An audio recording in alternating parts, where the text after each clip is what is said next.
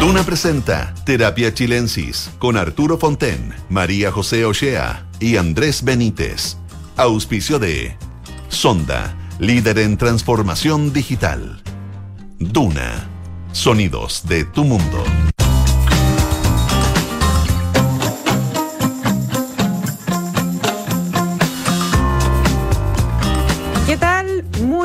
Buenas tardes, bienvenidos y bienvenidas a un nuevo capítulo de Terapia Chilensis en este día lunes 12 de septiembre, eh, en que ya se empiezan a, a ver los colores de siocheros, a oler los sabores eh, de siocheros.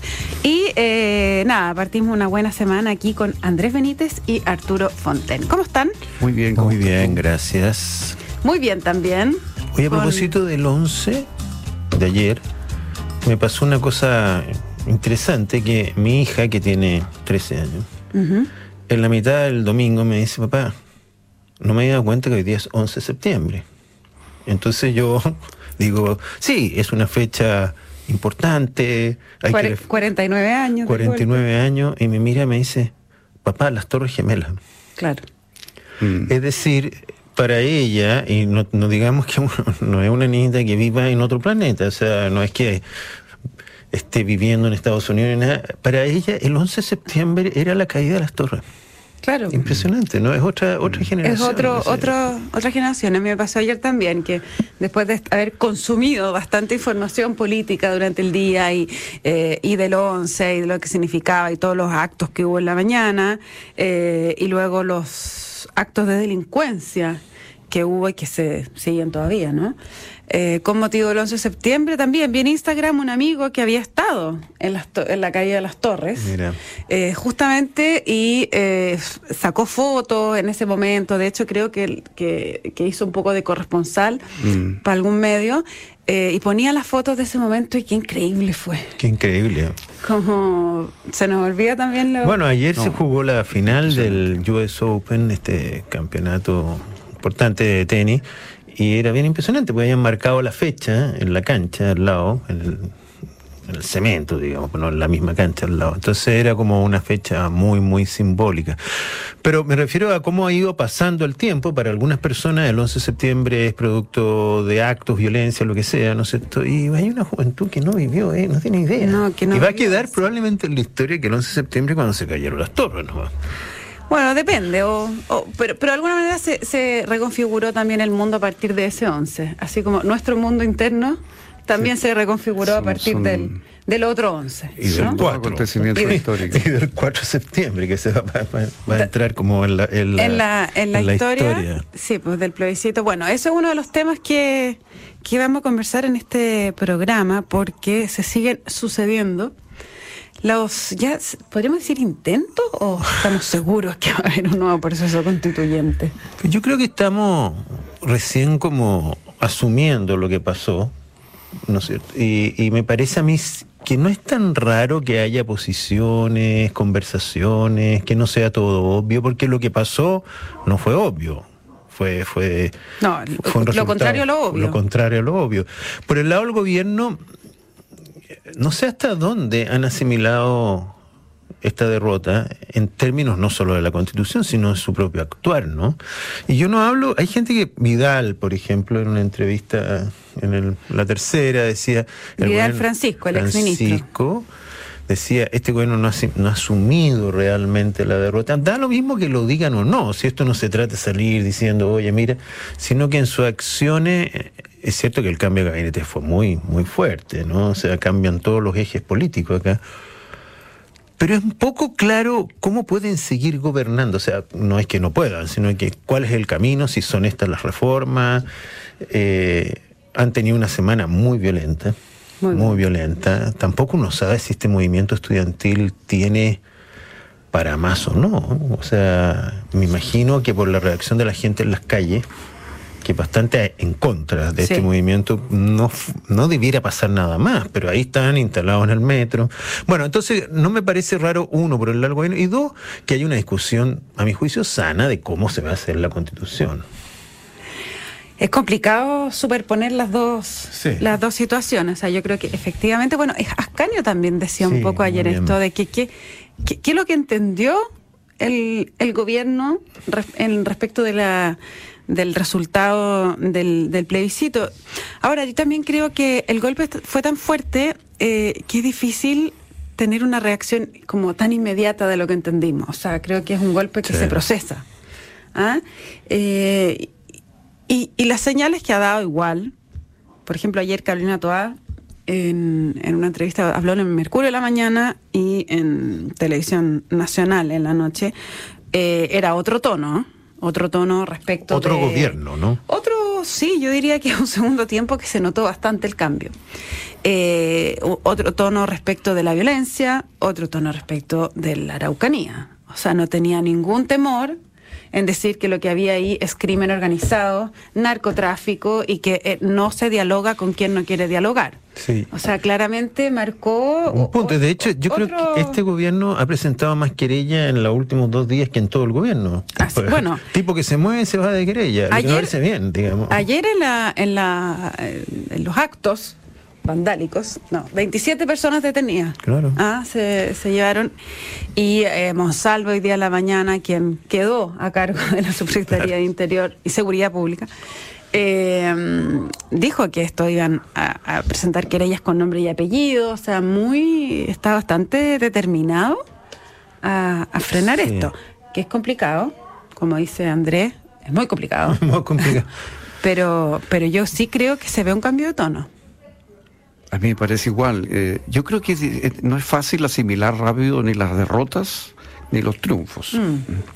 Eh, Inesperado, ¿no? O sea, eh, cuando son de esta dimensión, sí. inesperado. Pero yo creo que el gobierno con todo ha dado algunas señales importantes y, la- y la- lo, lo que ustedes comentan es, es claro, o sea, la, la dirección que le está imprimiendo al gobierno el nuevo gabinete yo creo que se siente. Es un tono y es otra dirección. Por ejemplo, a mí me parece que una gran noticia positiva es que se reabre la discusión del TPP-11 y con miras a aprobarlo. A mi juicio, eso es lo más importante que puede hacer el gobierno para estimular la economía y la inversión, y es la señal más importante hacia afuera. Y la más dar. fácil dentro de todo. Y lo más fácil, Porque una cosa que está yo ahí, creo es cosa de nadie aprobarlo. entiende por qué no lo Eh, hemos aprobado. ese- eso va a poner contra las cuerdas al subsecretario Ahumada, ¿no? Que Por es como supuesto, un personaje y- muy, muy polémico Es que, que ha mira, yo quedado que, el y- gobierno. y, también al ministro Jackson, que se opuso mucho a esto, pero en fin, yo creo que basta ya de discusiones academicistas. Eh, no puede ser que un tratado que aprobó porque le conviene México, el Perú, Nueva Zelanda y Australia, por decir, y Gran Bretaña quiere entrar, digamos. Y China. Eh, a Chile no le convenga, digamos. Es una cosa contra el sentido común. Se necesita pragmatismo y esta es la señal más simple y más potente que puede dar el gobierno en el corto plazo eh, para Sí. la economía chilena. Entonces, me parece a mí que ese es un cambio importante. Y, y lo otro es en materia de seguridad, ¿no? donde claramente se ve que ahora hay una actitud distinta. Y luego hay una actitud distinta frente al Congreso. O sea, eh, este es un gobierno que ha hecho un giro importante. Ahora, por supuesto, las causas profundas de la gran derrota, bueno, la procesión va por dentro, eso tardará tiempo en asimilarse, pero también vale esto mismo para los triunfadores. Sí, a propósito de los triunfadores, la derecha en este caso, y quiénes otros, perdón. Pues quiero hablar de la derecha, no, no es raro saber quién triunfó acá, ¿no? Claro, porque pero de la derecha el rechazo fue más. fue más y Sí. hay muchos triunfadores. Eh, la derecha eh, tiene una buena pregunta hasta dónde presionar, ¿no? Eh, porque tampoco con este resultado dijeron, bueno, parece que tenemos más cancha aquí. Y presionar en dos sentidos. Uno es que ellos piden más cambio en términos de reformas, ¿no? Que la reforma tributaria sea distinta, que la reforma de pensiones sea distinta.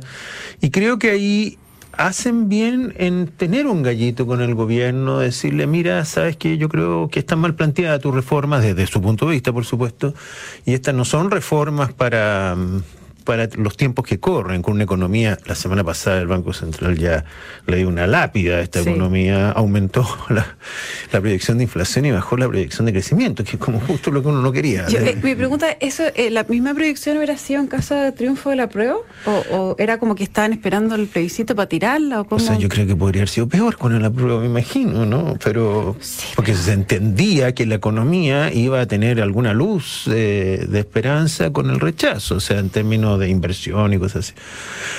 Pero la derecha tiene que saber hasta dónde apretar, que yo creo que hay gente que dice, no, está faltando su palabra. No, está jugando el juego que tiene que jugar, ponerse firme en el Congreso, estoy pensando. Y respecto a, a la convención o, a, o si hay, a mí no me parece tan grave abrir un debate de decir, oye, ¿tiene que ser por convención o no tiene que ser por convención? Creo que la gran promesa es tener una nueva, una nueva constitución. Y si, y si es necesario hacerla por convención, porque así se entiende, bueno, será. Pero este pequeño gallito no me parece mal, es una forma de negociar algunas cosas. ¿no? A mí me parece sí que hay que mantener las dos cosas por cuerda separada. Sí, porque son de dos naturalezas muy distintas. O sea, me parece muy lógico que la oposición presione un cambio tributario o previsional. Bueno, para eso está la oposición, ese es el sentido del Parlamento. Pero distinto es condicionar eso al tema del, del, proceso constitucional. Y a mí lo que me preocupa de la, de la gente que está como tratando de evitar la idea de una convención es que eso no va a funcionar, yo creo. Por mucho que hoy día la gente diga, sí, estamos cansados con la convención, pero la fórmula, digamos, de la constitución que nos rige hoy día, eh, fue plebiscitada y fue producto de un acuerdo entre técnicos. O sea, recordemos un poco que la constitución del 80 fue preparada por un grupo de expertos, eh, aprobada por la Junta de Gobierno, pero nunca rigió para Pinochet porque él se mantuvo con normas transitorias. Esa constitución quedó escrita y como en el refrigerador hasta eh, que vuelve la democracia eh, después de la victoria del no el año 88. Pero inmediatamente después se inicia un nuevo grupo de expertos, una comisión en la cual hay gente de la concertación y gente nombrada por el gobierno, y en esa comisión de expertos se le produce, se le introducen cambios a la constitución del 80. Y esos cambios no fueron menores por ejemplo, el presidente podía disolver el Parlamento, con lo cual se garantizaba que el presidente era prácticamente un dictador elegido. Eso fue eliminado, por ejemplo, entre otras cosas. O sea que fueron cambios. Y esos cambios fueron plebiscitados mayoritariamente y aprobado abrumadoramente en un plebiscito el año 89. Y esa constitución entró a regir en el periodo de la democracia y luego fue modificada varias veces, la más importante la del 2005. La constitución de Lagos, como dice la, Que llevó la firma de Lagos. Bueno, pero esa constitución se hizo de ese camino, un grupo con ese camino, un grupo de expertos y luego plebiscito. Y esa constitución nunca pudo desprenderse de la imagen de no ser democrática, de, de, haber tenido un origen espurio, de haber nacido de Pinochet. Entonces, repetir el camino de la idea de los expertos y luego el plebiscito me parece que es condenar la nueva constitución al fracaso. Bueno, hoy día en la mañana la reunión va de alguna manera cuajando la idea de eh, que sea una convención elegida democráticamente eh, por la gente con el apoyo grande de un comité de expertos, que eh, a mí me parece sensato, que sean los expertos los que van, eh, en el fondo, haciendo el trabajo de contenido como ocurre en el Congreso. O sea, también en, lo, en el Congreso cada parlamentario tiene expertos en su equipo. Y todo que, sí, pero mira, yo creo que es muy importante que eso exista y que exista apoyo de expertos, me parece muy bien. Pero no hay que creer que la convención que terminó no tenía expertos. O sea, estaba lleno de expertos. Todos los convencionales tenían expertos nacionales y extranjeros. Y las ideas más disparatadas vinieron muchas veces de los expertos. Eh, y, por ejemplo, todo el tema del agua fue tomado de California. O sea, no hay que creer de que la presencia de los expertos eh, sí, una garantía. Una garantía. O significa Puede ser que no vaya a haber discusiones. Peligro, o sea, los expertos son tan divisivos como los no expertos. O sea, como el, gobierno de los técnicos que decían. Que, finalmente. La idea de que hay un poder neutral radicado en los expertos es una ilusión, es falso. Y además, a mí me parece que lo fundamental es que esto es una decisión al final política. Yo también creo. Con insumos técnicos, pero al final es una decisión política, ¿no es cierto? Y, un nuevo pacto social no se hace con profesores. No, no, no, no. De, derecho, ¿no? Se hace con políticos que representan eh, sectores de la sociedad. Ahora, eso, perdón, eh, creo que llevar a la práctica esto no es tan fácil, porque ¿cómo se elige? ¿Quién es esta gente que estamos hablando? ¿Cuál es la diferencia? Con la convención antigua, ¿no? Algunos dicen, no, que no deberían haber habido independientes, que vayan en listas separadas. Porque, o sea, sí. ¿eso evita o no el problema? Yo creo que esos son los detalles que van a tener que ver. Por supuesto. Lo que no queremos es que haya otra convención igual. Creo que en eso está el 100% del país, bueno, por lo menos el 70%. No, pero hay ah. mucho, sí, hay mucho acuerdo incluso entre los partidos y partidos que estaban en el apruebo, eh, que la conformación de una nueva convención constitucional eh, no va a ser la misma. O sea, la paridad, yo creo que eso está eh, fuera de discusión. Paridad de género, 100%. Claro. Y, me, y, la presencia de escaños reservados también, pero la proporción a la, en proporción a la votación que obtienen, o eh, otro mecanismo, pero también hay cierta conciencia en los partidos, del, en esos partidos socialistas, en el PPD, de que eh, no estuvo equilibrada la representación. Tiene que haber, pero hay que ver cómo, incorporarlo. Y Lo mismo que los independientes, pero en cupos de partido. A mí me parece también que hay un tema fundamental, que lo dijo Lago, que no hay para qué partir de cero. O sea, ya tenemos dos constituciones. Eh, tú mismo, Arturo, has dicho que por mucho que esta nueva haya sido votada, incluía ciertas cosas que en la forma son interesantes, a lo mejor se llevaron a la práctica de una manera equivocada. También la constitución actual debe tener algo me imagino que funciona, porque más, más allá del origen. Entonces, no sé, habrá que ver si es que hay un proyecto intermedio, si se pueden tomar cosas, porque se ha hablado que esto tiene que ser más rápido también, ¿no? Ahora, si se empiezan a discutir todo de cero, no, va a ser rápido, ¿no? Entonces, esto... Ese es un punto que yo creo que habría que abordar también. Es que yo, yo creo que también es como, como todo en la vida, un aprendizaje de los errores. O sea, y hoy día intentar eh, encontrar la, piedra filosofal a partir de una hoja en blanco es absurdo eh, em, eh, entrar en ese experimento de nuevo.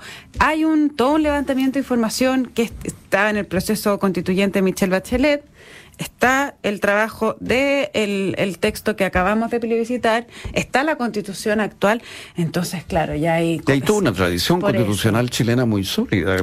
Muchas de las normas de las que, rigen hoy no, no, no, no, son, por ejemplo, eh, no son producto de la constitución del 80. Por ejemplo, la iniciativa exclusiva de gasto del presidente es algo que estaba en la constitución de 1925 reformada. Mm. Entonces, eh, eso forma parte de una tradición y de un aprendizaje constitucional chileno en democracia. Eso no fue una imposición de un grupo de expertos. Claro, es el tipo de cosas que yo creo que es fácil limpiar, ¿no es cierto? Decir, ¿sabes qué más? Esto es una nos vamos a discutir. Salvo que alguien diga, este es el centro, no sé, el sistema político, hablábamos el otro día en un seminario. Bueno, no sé si van a querer cambiar el sistema político, no, pero si no hay que cambiarlo, la cosa fluye, ¿te fijas? O ajustarlo. Ese es el tipo de cosas que mm. yo no repetiría eh, de los errores. Y entonces, ahora acá hay un libro en blanco de nuevo va, a quedar la escoba, o sea, no va a quedar la escoba, va a ser lento, va a ser engorroso. No sé si el reglamento tendría que mejorarse también. Bueno, hay un montón de cosas. Los quórum. Bueno, una de las ¿Ah? ideas que está dando vuelta que a mí no me parece, me parece adecuada es que el reglamento venga hecho. Eh, desde el Parlamento, de tal manera que la convención no pierda tiempo discutiendo el reglamento, porque se pasó mucho tiempo en eso. Y eso es que es muy difícil además, porque te acuerdas que decía, no había un liderazgo claro, no podía haber tampoco, porque Elisa Loncón la eligieron, no sé, el día anterior, y entonces es bueno que, mira, el encargo tiene que ser muy preciso, quizás las normas tienen que ser, mm. el reglamento es esto, ustedes júntense, estos son los insumos, no sé, ya, véanlo ustedes. No, a mí, y a mí lo que me, parece eh, importante que mm, acá se cuestiona mucho que, de alguna manera el, proyecto fracasa por la cantidad de causas identitarias que había y independientes que iban a, hacer su propio punto y no había una, una mirada más colectiva de lo que se estaba escribiendo. Yo creo que es importante eh, el, el tema de los independientes, que los independientes sean independientes, pero vayan en cupos de partido en, en términos de que alguien se hace responsable de una articulación y de un resultado. O sea, si, si yo, partido eh, socialista, llevo a estas 10 personas que son independientes en Cuba, el Partido Socialista, pero me hago responsable de que eso tome ciertas direcciones mm. de acuerdo a lo que el Partido Socialista habla, piensa. Eh, en cambio, llevar muchos independientes es, está bien, hay un tema de legitimidad, de que la gente no quería a los políticos y todo, pero ahora estamos en otro escenario, me parece a mí. O sea, es el Congreso el que está involucrado, el vapuleado Congreso, que, está 100% involucrado en esto, eh, con la venia de la moneda, y los partidos tienen que ahí llevar la voz cantante. Sí, creo que todo lo que estamos diciendo podría ser algo como, mira, este no es, no es una, ustedes no son una república independiente, este no es un encargo cualquiera, esto tiene reglas. No le estamos pidiendo nada, porque yo creo que la convención se sintió, ¿te acuerdas? Un poquito intocable, a nosotros nos eligieron para hacer cualquier cosa. Eso fue lo que fracasó. Ahora es un encargo eh, digamos que está dibujado, tiene reglas, se busca un objetivo y, y es un encargo serio. Ahora, lo que sí me parece muy interesante en todo esto es la presidencia del gobierno. Tú dices apoyado por el gobierno, pero el gobierno ya declaró que va a acompañar el proceso. Sí. Lo que a mí me parece la mejor definición que ha hecho en la semana pasada, muy rápida. Acuérdate que el presidente, bueno, se involucró mucho con la primera constitución, pero esta vez ha decidido dar un paso atrás. Primero por los problemas que tiene en el día a día, ¿no es cierto? No Porque tiene dedicar- que gobernar. Tiene que gobernar. Y segundo, porque yo siento que en parte la derrota le dijeron un poco eso. O sea, usted no se meta, señora. Eh, es una- un realismo político también de él. Pero me parece súper sano que más allá de lo que se haga, haya un gobierno que esté gobernando y mirando este proceso, acompañándolo, y que sea el Parlamento el que se encargue de esto también un poquito, de poner las reglas, por último. Claro, no, bueno, habrá que ver cuánto aguanta el presidente, porque yo creo que la definición política efectivamente es que se repliegue, que diga, ok, esto corre por su lado, eh, el, gobierno lo respeta y la Analia Uriarte, eh, esas mi- es- declaraciones en ese tono hizo este, este fin de semana, y creo que además es una buena, un buen enlace con los partidos, una mujer que los conoce, que sabe, que, que tiene un buen tono, etcétera.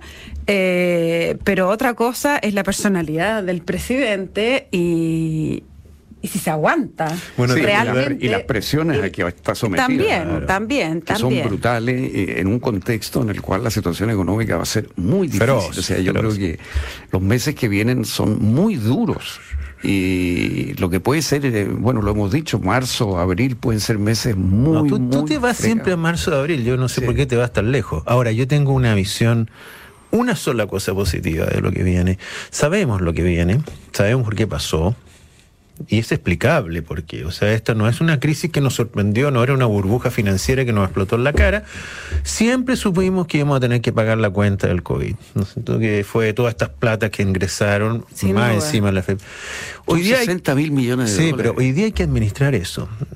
Entonces, no es que la teoría falló, no es que no se sepa qué hacer, no, hay que hacer lo que hay que hacer y esto va a pasar con alguna rapidez, ¿no es cierto? Hay que ajustar la economía y salir. De hecho, me- siempre me impresiona el ministro de Hacienda en este tema, eh, que cuando le dicen, oiga, la economía está cayendo, dijo, sí, es una buena noticia, es lo que tiene que pasar.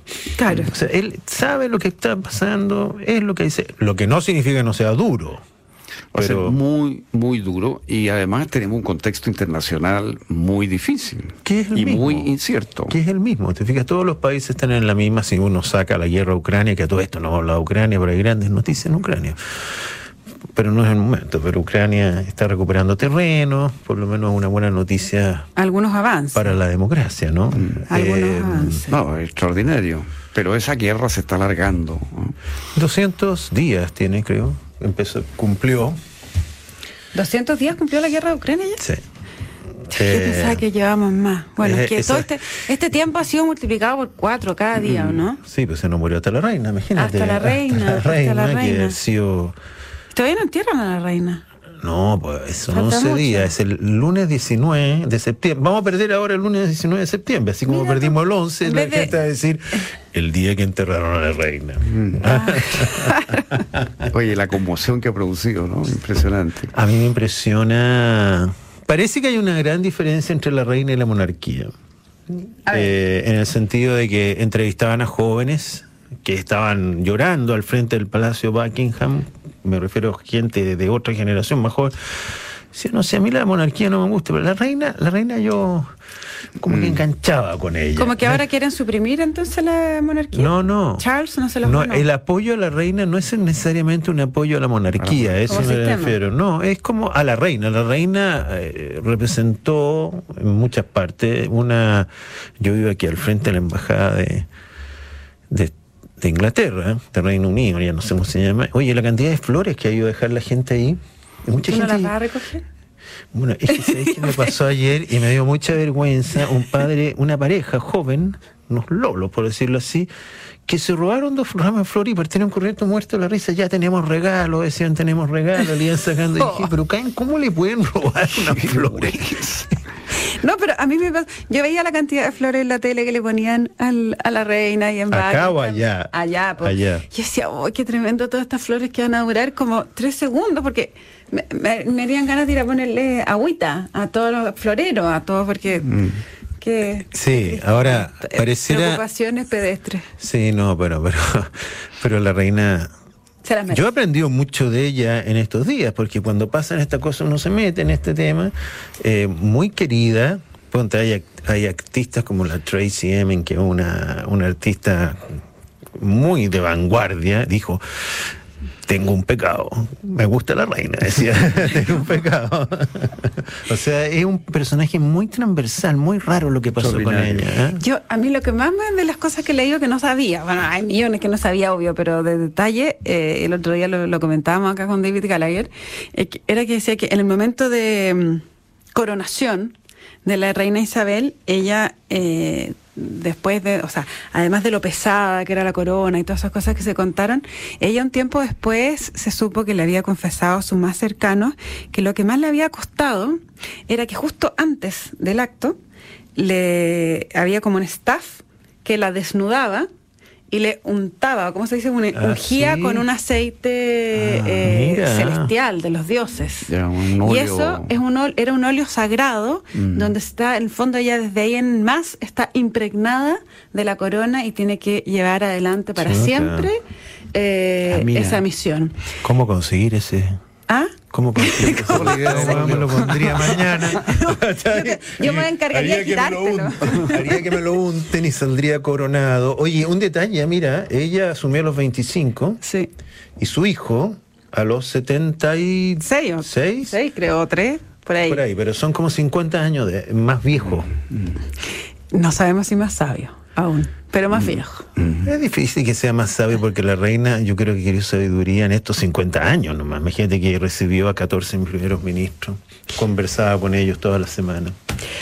Bueno, de monarquías, repúblicas, democracias y más hemos conversado en esta sesión de terapia chilensis, pero está bien, porque así son las terapias, son dispersas.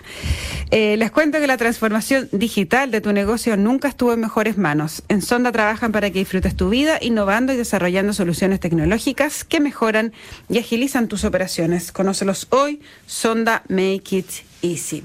No se vayan de Radio Duna porque a continuación viene información privilegiada al cierre y luego sintonía crónica Epitafios junto a Bárbara Espejo y Rodrigo Santa María.